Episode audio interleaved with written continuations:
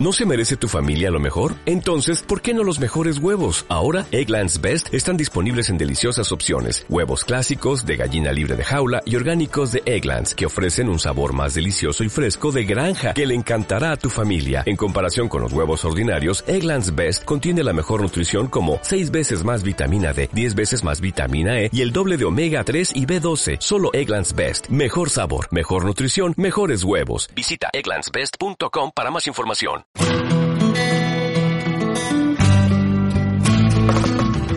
Atrévete a salir de lo habitual, encara tus miedos, rompe tus paradigmas, cumple tus sueños y deja un legado en este mundo.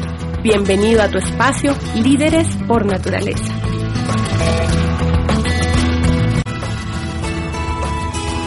Mi estimado maestro Alexis, muchas gracias por atender la invitación de este canal Líderes por Naturaleza. Bien, queremos saber un poco esa parte de liderazgo, esa parte más, digamos, humana, más empresarial de Alexis García, porque ya mucha gente conoce tu trayectoria futbolística, pero por ahí tenemos que empezar. ¿Cómo se inicia Alexis en el fútbol? ¿Cómo, cómo arrancas con ese tema? ¿Por qué el fútbol? Bueno, como muchos jóvenes en Medellín, eh, de esa gente que vivía en las comunas, en la barriada, y que solo tenía como juego un balón, que porque el balón se puede hacer si uno no lo tiene. A mí me tocó hacerlo con cabezas de muñeca que encontramos en los basureros, rellenas de periódico y ahí encontraba yo una pelota, sin necesidad de tener que ir a comprar. Y desde ahí empecé esta afición por el fútbol grandísima, que me desbordaba más que cualquier otra pasión. Y, y el liderazgo empezó invitando a la gente a jugar, invitando a la gente a aficionarse a esto en un lugar donde no había demasiada afición, a pesar de ser un barrio futbolero, yo vivía en una cuadra donde, donde la gente se dedicaba a estudiar, a cumplir con sus tareas y a sus cosas. Estamos hablando de Medellín, Colombia. Medellín, en Medellín, en la flore, el barrio La Floresta de Medellín, cerca del estadio. Y yo empecé a liderar, hay grupos, a sonsacar la gente para el fútbol y logramos hasta armar equipo.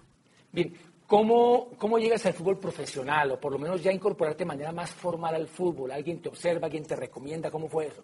Bueno, yo empiezo a nivel aficionado y me ven de, un equipo del barrio siguiente al mío, que es el San Javier. Yo vivo en Calasanz y ahí ya tenía un equipo constituido, se llamaba el Barcelona. O sea que yo jugué en el Barcelona sin Messi, pero jugué en el Barcelona.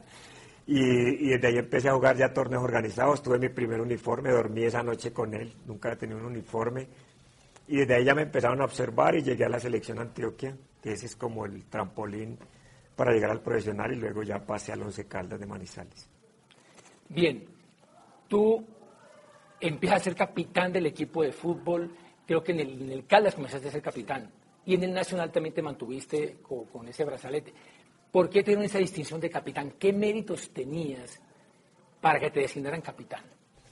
Bueno, yo donde estuve siempre fui el capitán, eh, digamos menos en la selección Colombia, donde el pibe era el capitán. Pero, por ejemplo, yo en, en los equipos aficionados siempre al capitán porque era el líder, era el que animaba, era el que era como decir el termómetro anímico del equipo, era el que le ponía la alegría a las cosas. Yo creo que yo sobrepasaba en pasión a mucha gente y eso me permitía pues que la gente encontrara en mí un, respaldo anímico sobre todo. Y luego lo corroboraba con lo que hacía en la cancha, yo con el ejemplo educado, o sea, yo nunca llegaba tarde, siempre iba a todos los entrenamientos, eh, era el primero en, en, lo que tenía que hacer, me gustaba aconsejar y mostrar a la gente el camino y yo creo que eso pues esa confianza que generaba en los demás hizo que los, que los mismos, en algunos equipos los entrenadores, pero por ejemplo Atlético Nacional lo elegía el equipo, elegía a su capitán y que me eligieran pues cada año como capitán sin proselitismo político, era simplemente de acuerdo al comportamiento, pues eso me hizo ser capitán donde estuve. Bien, te dicen maestro Alexis, ¿te lo dijo algún técnico por la maestría en el juego o, a qué se debe esa, esa denominación de maestro? Primero es una denominación bastante que me enorgullece, pero es bastante alta, o sea, me da a veces pena un poquito, eh, pero yo pero eso empezó de mis compañeros mismos. Yo estaba en, cuando entrenaba, eh, empezaban a decirme maestro por, por, por, el manejo que tenía la pelota, una, y dos, porque me gustaba aconsejar, me gustaba recomendar cosas, me gustaba mostrar caminos, y, bueno, y eso fue escuchado ya por mucha gente, por la prensa, ya no decían mi nombre, sino que me decían maestro y, y luego cuando saltaba el estadio ya el público todo en coro gritaba era maestro y no Alexis y eso pues me dejó eh, un remoquete para toda la vida. Ok, qué lindo, porque va más allá de lo estrictamente futbolístico. Sí, sí, yo siempre yo he trascendido, yo creo que estando en el fútbol siempre pensé en trascender y en trascender tanto en la amistad que pues que soy el padrino de muchos de los hijos de mis compañeros. Quisieron establecer una relación ya para la vida eh, conmigo y eso me, me llena de mucha alegría. Qué lindo. Bueno, de las grandes gestas que recordamos de Alexis García es el título de la Copa Libertadores, de campeón de Copa Libertadores de América en 1989 con el Atlético Nacional de Medellín. Yo recuerdo que en el partido de ida, Nacional pierde 2 a 0 en Asunción, Paraguay con Olimpia. El partido de vuelta se hizo en Bogotá porque no reunía las condiciones del estadio de Medellín en su momento. Había que remontar un 2 a 0, primera vez que Nacional eh, iba a una final de Copa Libertadores. Como capitán del equipo, ¿Qué, responsabilidad sentiste que tenías adicional a la, convencional? ¿Y qué hiciste como líder de equipo para que el, Nacional estuviera a la altura de semejante compromiso? Bueno, desde antes de empezar a jugar el torneo, eh, yo creo que hablé mucho a, mis compañeros de que teníamos una oportunidad brillante para hacer historia, porque Colombia nunca había sido campeón de, de Copa Libertadores. Éramos un equipo de puros criollos la mayoría antioqueños, o sea, estábamos jugando casi que por la casa. Eh, era, un, era una época, de, la época de los magnicidios, de las bombas, de una, de una situación de violencia grande en nuestro país. Muy complicada. Complicadísima y nosotros éramos el paliativo para el país. Y yo les, yo les hablé a mis compañeros, me lo permitían los entrenadores y les dije, hermano, nos estamos jugando casi nos, como guerreros de la patria, no como jugadores de fútbol. Y empezamos a pasar fases y cuando llegamos a Paraguay perdimos 2 a 0 y yo salí contento todos salieron llorando y yo salí feliz. Entonces me miraron y casi que decían, este que se fumó. Y les dije, ya somos campeones. Si apenas nos metieron 2-0 acá, nosotros allá en Colombia, esto lo volteamos. Y eso llenó mucho de confianza al equipo. Me han tocado circunstancias muy bravas en mi vida, pero, pero que superándolas me han permitido catapultar otras. Luego jugamos el partido, fui bastante influyente en haber hecho el 2-0, los pases y en las cosas y luego me tapan el penal. en la definición. En la definición. Claro, que quedó, recordemos que quedó 2-0 también en Bogotá a favor de Nacional y hubo que ir al lanzamiento del punto penal y tú erraste el tuyo. Erré el mío. Erramos cuatro penales. Erramos, erramos, cuatro penales. y René se fajó tapando penales. Y René se fajó tapando penales. Se ha detenido el corazón de 30 millones de colombianos. La pelota quieta. Alexis García para Colombia cobrando su cuarto penal. Arranca Alexis, tiró, lo tapó, lo tapó, lo tapó, lo tapó, lo tapó. Almeida lo tapó muy. Ahora el que falle pierde y el que convierta gana, porque es un penalti para cada uno. ¡Oh! Leonel Álvarez con pierna derecha cobra para Colombia. Si lo mete, gana Colombia la Copa Libertadores. Tiró, tiró, gol, gol, gol. El, el, el eso te digo que tiene dos connotaciones, porque cuando yo voto el penal, yo siento que le falté a la responsabilidad del equipo, pero cuando yo llego a la mitad de la cancha, los compañeros estaban felices. Y recuerdo que Leonel me dijo, no, pues si lo votó el capitán ya todos tenemos licencia para votarlo, entonces vamos a patearlo, más, vamos a patearlo más tranquilos. Y en efecto después Leonel, que era el que le había huido a los penales, terminó pateando el definitivo con el que ganamos la Copa. entonces, Hermoso ese Entonces eh, eso tuvo una, una significancia grande y luego recibir la Copa y todo fue algo espectacular. Sí, definitivamente que sí. Bien, yo recuerdo que eso le da el pasaje para jugar la extinta Copa Intercontinental de Clubes en Tokio, Japón, que hoy se llama Mundial de Clubes, y que yo creo que ese partido, la expectativa de ese partido no es la misma, así se llama hoy Mundial de Clubes. Recuerdo que jugaban contra el Milán de Italia, que era como el Barcelona de ahora, el mejor equipo del mundo en su momento, dirigido por Arrigo Sacchi, con grandes figuras. Bueno, Nacional de Medellín saltando a la cancha en Tokio contra un equipo tan encopetado, varias veces campeón de Europa, de la Champions League, ¿Qué se sentía al saltar a la cancha y qué hiciste tú de diferente para que el equipo no se amilanara ante semejante compromiso? Bueno, ahí hubo cosas eh, berracas. Nosotros llegamos un mes antes a Japón porque el torneo en Colombia lo habían suspendido por la muerte de un árbitro.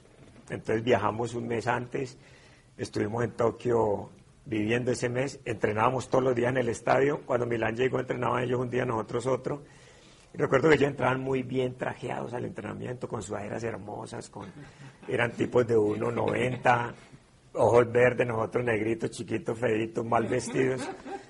Y recuerdo que, que fue un hombre de, Puma, de una empresa de publicidad de, de, ropa, a ofrecernos patrocinar el equipo y, y, no pudo arreglar con el presidente, entonces habló conmigo directamente y cuadré yo el, contrato, el negocio. el negocio, y nos vistieron a todos. Y al menos ya en eso, mira lo que es la, la, la, la impresión que uno se causa, cómo se sienta, empezamos a sentirnos más parejos con ellos, porque ya ellos venían con fit, ya con de todo y nosotros también ya íbamos muy bien trajeados a los entrenamientos cuando nos encontrábamos. Entonces lo único que quedaba era la estatura la, de diferencia y la pinta también. Pero nosotros empezamos a yo empecé a hablarles de que nadie manejaba la pelota como nosotros, de que nosotros éramos capaces de salir de las circunstancias más bravas, que como los colombianos no habían. O sea, empecé a vender un lenguaje muy patriotero y, ya nos emparejamos con ellos. Incluso después hicimos amistad y hablábamos con Raikar, con Gulli, con Van Basten, con algunos de ellos pudimos tener algunos diálogos. Era el mejor equipo del mundo y creo yo que no sé si, si con el Barcelona de Guardiola hayan habido equipos mejores en la historia del fútbol. Y luego se vino el partido y, lo jugamos mano a mano, creyendo en nosotros. Fue tan parejo que nos vinieron a ganar el minuto 119 del tiempo. Claro, porque en el, minuto, en el tiempo reglamentario, los 90 minutos quedó 0-0. o sea, el partido oficial quedó empatado. Quedó empatado. Fue un extra tiempo para definir. Lo que ya fue para terminarse el extra tiempo. Sí, faltaba un minuto. del segundo tiempo faltaba un minuto y, y ahí hubo un error de la, la composición de una barrera. El loco ahí se equivocó y por ahí nos meten el gol. Pero si íbamos a penales, estoy seguro que ganábamos. Había menos presión, teníamos al loco en el arco. Al loco Reneguita. Al loco René. Y teníamos toda la posibilidad Muy bien. de qué Alexis, sé que integraste la selección Colombia de mayores, participaste en ocho Copas América, si no estoy mal. Participaste en tres eliminatorias mundialistas en las cuales a la postre Colombia clasificara. Italia 90, eh, USA 94 y Francia 98. Sé que finalmente no fuiste a los mundiales. No solamente no jugaste, sino que no fuiste a los mundiales. Me imagino que eso fue algo frustrante. Como un líder, como tú manejas la frustración en este contexto. Fue muy duro, fue muy duro porque, porque yo no solamente era el líder y el capitán de Atlético Nacional, sino que fui considerado en esas épocas, en muchos años, el mejor jugador del Colombia. Aparte era el capitán de los técnicos de la selección Colombia. Eh, fue raro, fue extraño, fue frustrante, fue muy frustrante, pero ¿cómo la manejé? Mm, yo tenía una, una amiga, una gurú, una vieja que, me, que quería mucho, que me aconsejaba bastante, un ser espiritual, que me enseñó el perdón. Eh, la terapia del perdón fue importante, yo perdoné a Maturana y, y perdoné la circunstancia y perdoné los, los momentos, porque tuve momentos de, de, rabia, de piedra, de odio, rencor. Perdoné todo eso y lo dejé pasar, lo, lo solté, lo asimilé y crecí como ser humano eh, y seguí adelante. Yo después del penal que voté en Copa no me senté a llorar, sino que me levanté a, trabajar. Después de esto, pues me levanté a trabajar más, eh, a hacer cosas, a, seguir haciendo mi vida, porque son circunstancias y todo pasa, como decía ese gran eh, sabio, la frase más importante del mundo dice, todo pasa, son dos palabras nomás. Todo pasa. Sí, recuerdo que la dirigía Francisco Maturana y Hernán Bolillo Gómez, hoy clasificado al Mundial con la selección de Panamá, era de asistente técnico. Finalmente, has tenido una carrera también brillante, muy interesante como director técnico de varios equipos profesionales. ¿Qué diferencia en cuanto al liderazgo ves tú en cuanto a estar en un equipo, en el campo de juego, eh, dirigiendo de alguna manera, inspirando, eh, animando, a tus compañeros a estar desde el banco? ¿Qué cambios hay en el liderazgo? ¿Qué, nos puedes decir allí de, de esos dos roles? Sí, hay un cambio, digamos, es una preparación, la del jugador líder al técnico. Pero el cambio es grande porque, porque el balón ya bota lejos, no lo puedes tocar, el resultado no depende de vos, eh, lo único que puedes es hablar y transmitir una energía. Entonces, eh, toca prepararse en la, en, la, en la pedagogía, prepararse en la oratoria, prepararse en la energía en, porque, y en la tranquilidad para manejar los momentos. Porque si el capitán del barco se estresa más que los marinos, pues va a tener problemas.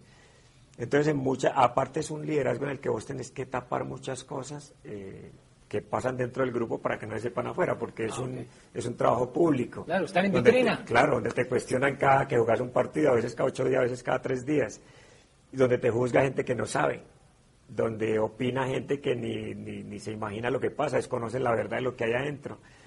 Entonces, eso te lleva a, ejercer un liderazgo callado, sereno, dentro de un grupo, a controlarte mucho en la parte personal, a vivir situaciones y sabértelas tragar, a saber manejar las crisis en privado y, a saber exigir, pero desde el afecto, a dar autoridad desde el afecto y eso pues eso lo hace complejo.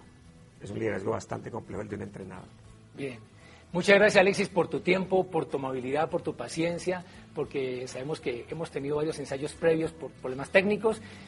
Finalmente, algunas lecciones o alguna lección que le quieras compartir a nuestros seguidores del canal en torno a estos temas de, liderazgo, de emprendimiento. Bueno, yo sí les quiero compartir de que estamos en un país de emprendedores, eh, lo que pasa es que nuestra educación nos ha vuelto rebuscadores, que es muy diferente, eh, pero si encontramos un modelo educativo que nos permita eh, llegar a ser emprendedores de verdad, sin perder el empuje que tenemos, capacitándonos todos los días, sabiendo elegir las amistades, porque las amistades te llevan a la perdición o te llevan al éxito, sabiendo elegir la compañera, sabiendo elegir con quién nos asociamos, sabiendo elegir de qué hablamos, qué pensamos, porque tenemos la capacidad de, elegirlo. Yo creo que tenemos como hacer cosas grandes. Somos un país de líderes, un país de gente echada para adelante, un país de gente con capacidad de, producir, pero yo creo que con muy, hemos tenido muy poca capacidad de elegir bien. Así es que lo que les pido es que elijan bien y sepan hacia dónde se encaminan. Hagan planes para triunfar porque este es un país de triunfadores. Muchas gracias, Alexis. Bien, nuestros amigos internautas, hoy hemos tenido una entrevista con un gran personaje, ejemplo de liderazgo, como él bien lo señaló, el liderazgo se enseña con el ejemplo, una persona autodisciplinada, muy puntual en todo, porque sabía que tenía que ser un reflejo de lo que él quería conseguir en sus jugadores, tanto como técnico como con sus compañeros de equipo. Y, bien la importancia de la pasión y de saber hacia dónde uno se dirige. De modo que con un señor dentro y fuera de la cancha hemos tenido nuestro programa de hoy, Emprendedores en Casa. Dios bendiga sus sueños. Chao.